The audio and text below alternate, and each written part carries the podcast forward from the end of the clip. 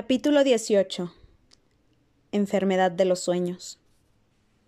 Muéstrame a Blancanieves. Blancanieves corría por el bosque oscuro, llena de miedo y angustia. Estaba presa del pánico, sola y volvía al castillo, volviendo a su madrastra, quien seguramente castigaría al cazador por intentar lastimarla, y tejiendo mentiras de que ella planeó la muerte de su propia hija. Niña tonta. El bosque cobró vida, era visceral y peligroso. Quería la vida de Blancanieves. La rabia de la reina penetró los árboles, dando vida a sus ramas sin hojas. Como si fueran manos, las ramas de los árboles rasparon y agarraron a Blancanieves atrapándola, inmovilizándola contra el suelo. Se envolvieron alrededor de su cuello, ahogándola y arañando su pecho por su corazón. El bosque haría lo que el cazador no pudo. Los ojos de Blancanieves se llenaron de terror. Gritó. Mamá, por favor, ayúdame. El corazón de la reina se derritió en ese momento. Los árboles liberaron a Blancanieves de sus garras. La niña corrió hacia el interior del bosque, donde los árboles obscurecían el cielo por completo. Ella estaba en pura obscuridad, rodeada de ojos brillantes que la miraban amenazadoramente. Estaba sola en el medio y corrió, sin saber si el camino la llevaría a un lugar seguro o a la muerte. La magia de la reina no podía ir donde Blancanieves vagaba. Ella escapó del bosque y fuera de la vista de la reina. La reina se despertó de un sobresalto, sintió un escalofrío y no deseaba nada más que el calor y la comodidad de su cama. Se quedó allí durante días, conjurando solo la energía para hacer una visita diaria al espejo mágico y una caminata ocasional hacia la ventana para asegurarse de que Blancanieves estuviera limpiando el castillo y evitando al príncipe entrometido. Incluso desde lejos se dio cuenta de lo hermosa que se había vuelto Blancanieves no solo en apariencia, sino como su padre, en su corazón puro. No pasaría mucho tiempo antes. No, la reina no podía permitirse pensarlo. Se sentía sola, abandonada por su marido, y ahora Blancanieves también estaba lejos de ella. No, eso fue un sueño. ¿O no lo era? Todo en su vida parecía estar enredado ahora. Sueños y realidad, fantasía y pesadillas. Sintió que se había convertido en algo más que humano algo completamente ajeno a sí misma. Se preguntó si su padre había vivido sus días en ese estado. En estos días ella vio mucho de él dentro de ella. Una noche, tarde, se despertó con el camisón empapado en sudor. Se sentía débil y le dolía todo el cuerpo. Se levantó y vertió un poco de agua en su lavabo para refrescarse cuando notó algo en el suelo.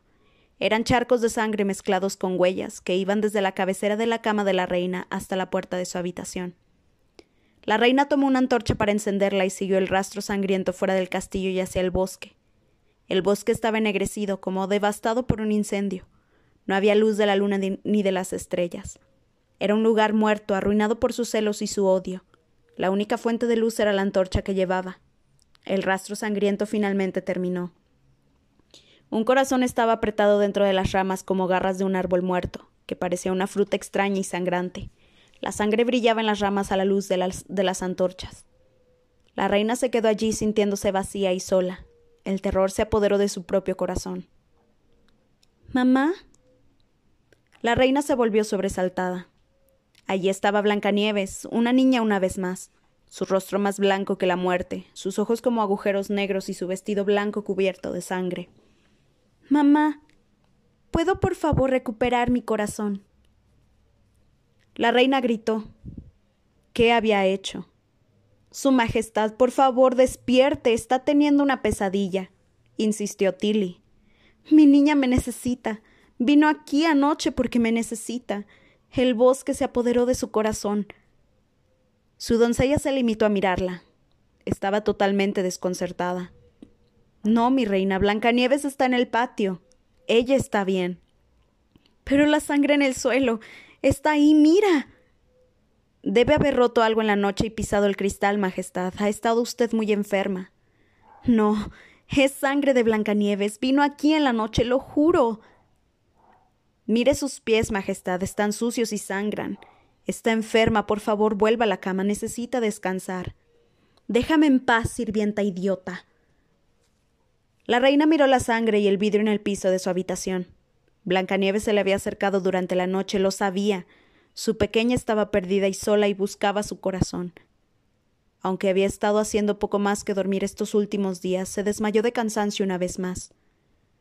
Debes matar a Blancanieves si quieres sobrevivir, si deseas recuperar tu belleza. Preferiría deshacerse del espejo y dejarse morir. Si Blancanieves vive, será lento y doloroso, hija. Te quedarías hasta la muerte durante muchos años, tu alma pudriéndose dentro de ti, marchitando tu cuerpo hasta convertirse en una cáscara. Todos te mirarán con lástima y disgusto.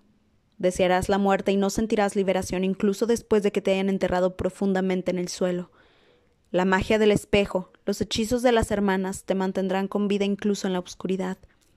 Sufrirás por la muerte, sentirás la necesidad de ella, querrás buscarlo, pero tu cuerpo no podrá hacer cumplir tu voluntad. Estarás atrapada dentro de ti, sola y en agonía. ¿Por qué estás haciendo esto? Te he odiado desde el día en que viniste a este mundo. Entonces, todo esto era mentira. ¿Por qué? Venganza, niña, por la muerte de tu madre, por la ruptura de mi alma. La reina se despertó de nuevo recordando las palabras de su padre en su sueño. Recordó haber dicho palabras similares a Verona sobre la pérdida de su esposo. Tenía fiebre y estaba enferma, y su mente no era la suya. ¿Por qué estos pensamientos la invadían? Luchó contra ellos, pero no pudo evitar sentir que había desperdiciado su vida por deseos vanos y un amor que su padre nunca tuvo por ella. Y ahora se iba a ver obligada a matar a su hija. No, eso era un sueño. El espejo no la dominaba. Su mente estaba confusa, no podía determinar la realidad a partir de las pesadillas y descubrió que no podía mantenerse despierta, sino que retrocedía en su febril paisaje onírico. Se miraba en el espejo. Soy como tú, padre. He abandonado a mi hija. Desprecio su belleza. Siempre has sido como yo. Una parte de mí vive dentro de ti, compartes mi sangre. Estamos atados por eso y por la magia del espejo. Parte de mi alma está en ti. Somos dueñas de tu alma. Llegaron las voces de las hermanas. Si tu alma está en ella, ella también es nuestra, tal como lo estaba tu esposa antes de que la tomáramos. Nadie es mi dueño, gritó la reina. Las hermanas se rieron y luego se desvanecieron. La reina salió a trompicones de su habitación sintiéndose entumecida y caminó por el camino familiar que ella y Blancanieves solían vagar cuando Blancanieves era aún una niña. El tiempo se le había escapado por completo y terminó caminando mucho más lejos de lo que pretendía. Ella estaba de nuevo en el bosque muerto. Todo estaba ennegrecido y apestaba azufre. Ella había hecho esto. Su odio y miedo no solo arruinaron este bosque, sino la totalidad de su vida. Todo estaba perdido para ella ahora. Por el rabillo del ojo vio algo verde y rojo en el negro vacío. Era una manzana brillante y reluciente que colgaba de un árbol en este bosque muerto. Se preguntó cómo no lo había notado de inmediato. Se veía extraordinario y extraño entre los árboles muertos. Algo en eso le dio esperanza. Cogió la brillante manzana del árbol muerto, la puso en los pliegues de su sencillo vestido, se tapó la cabeza con el chal y se dirigió a una pequeña cabaña en las profundidades del bosque. Cuando la reina despertó de su sueño febril, Tilly se estaba poniendo un paño, le estaba poniendo un paño frío en la cabeza. Necesito algo de comer. Una. una manzana, murmuró la reina con los labios resecos. Tilly tomó el paño de la frente de la reina y lo colocó en un cuenco con agua de rosas fría. Ha estado soñando mi reina. Y ella prosiguió. Blancanieves está afuera, y le gustaría verla. La reina casi la rechazó, pero luego se lo pensó mejor. Sí, pídale que entre. Tilly llamó al asistente de la puerta y Blancanieves entró en la habitación. Ella era tan bella. El sol parecía seguirla donde quiera que fuera. Los harapos que vestía solo acentuaban su belleza al contrastarla con su andrajosidad. Ella era tan joven, tan dulce y tan hermosa. Siento que estás tan enferma, madre. ¿Hay algo que pueda hacer por ti? La por favor, ¿podrías buscarme una manzana, la más roja y brillante que puedas encontrar? preguntó la reina mientras Tilly continuaba limpiándole la frente. Blancanieves miró a la moza que le devolvió la mirada cansada. Por supuesto, madre, te recogeré una manzana si quieres, dijo Blancanieves. Gracias, mi pajarito, respondió la reina entrando y saliendo de su estado de sueño. La reina se acercó a un gran árbol cubierto de musgo donde sabía que crecería una raíz que induciría el sueño, porque prosperaba en la oscuridad de la humedad. Sintiéndose helada y malvada, acabó en la tierra. La raíz estaba allí como había pensado. Sacó su pequeña daga y abrió la raíz. Sus aceites se derramaron por todas sus manos, recordándole sangre. Sintió maldad, un Sintió maldad y un escalofrío la inundó. ¿Qué la había llevado a cometer actos tan horribles? Frotó la sustancia aceitosa de la raíz sobre la manzana. Haría dormir a Blancanieves. Un sueño mortal. Quizás la reina también debería darle un mordisco a la manzana, y luego podría estar con su hija sin temor a lastimarla. Se aventuró por el bosque y luego llegó a un claro en el bosque, y allí estaban reunidas las hermanas. Entonces, has descubierto la manzana venenosa, ¿verdad? Luego las hermanas tomaron a la reina por los brazos y la arrastraron hasta el, hasta el otro extremo del claro. El espejo mágico estaba allí, y Lucinda sostuvo a la reina frente a él mientras Marta y Rubí estaban a su lado, mirando boquiabiertas el reflejo de la reina. Su rostro, su hermoso rostro se fundió en un viejo y arrugado desastre, surcado por las marcas de la edad y salpicado de verrugas. Podía oler su propio aliento y era asqueroso, acorde con sus dientes podridos. Ella era una bruja, una bruja vieja, vil y repugnante. Las hermanas se rieron cuando la reina se apartó de ellas. Fue difícil para ella correr, ya que su espalda ahora estaba encorvada en este nuevo cuerpo. Corrió y corrió por el bosque tan rápido como sus piernas la permitían. Y luego llegó a una cabaña. Ahí estaba Blancanieves, pero ahora no la reconocería. La niña, ahora una mujer, era tan hermosa. Pero algo andaba mal. No parecía su yo brillante. Algo dentro de ella había cambiado. En ese momento la reina entendió. Ella había tomado su corazón. No físicamente, no.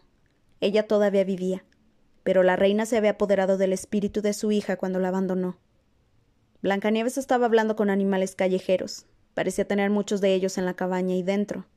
Se preguntó si la terrible experiencia había hecho que la mente de Blancanieves estuviera enferma. El pensamiento aplastó su corazón. La reina se preguntó si incluso en este estado, con aspecto de una vieja bruja y Blancanieves delirando de miedo y dolor, la niña podría reconocerla. Algo en los ojos de Blancanieves le dijo que sí, pero no era posible. Con un pajarito en la mano, Blancanieves sonrió a la anciana con esa pequeña sonrisa suya. Ella parecía una niña de nuevo, una niña hermosa, una mujer hermosa, seguramente más bella que la reina. Hola, cariño, ¿cómo estás hoy? Blancanieves se quedó allí mirándola como hipnotizada. Tengo un regalo para ti, cariño, dijo la reina, entregándole la manzana a su hija. Blancanieves miró a su madre a los ojos mientras tomaba la manzana. Allí Blancanieves dio un mordisco casi distraídamente y luego rápidamente cayó al suelo con la manzana todavía en la mano. Y justo antes de cerrar los ojos dijo Pero mi sueño ya se ha hecho realidad, mamá. Viniste por mí como sabía que lo harías. Te amo. La reina se inclinó como pudo aún en ese cuerpo viejo y besó a su hija y le susurró al oído Oh, yo también te amo, mi pajarito. Te amo mucho.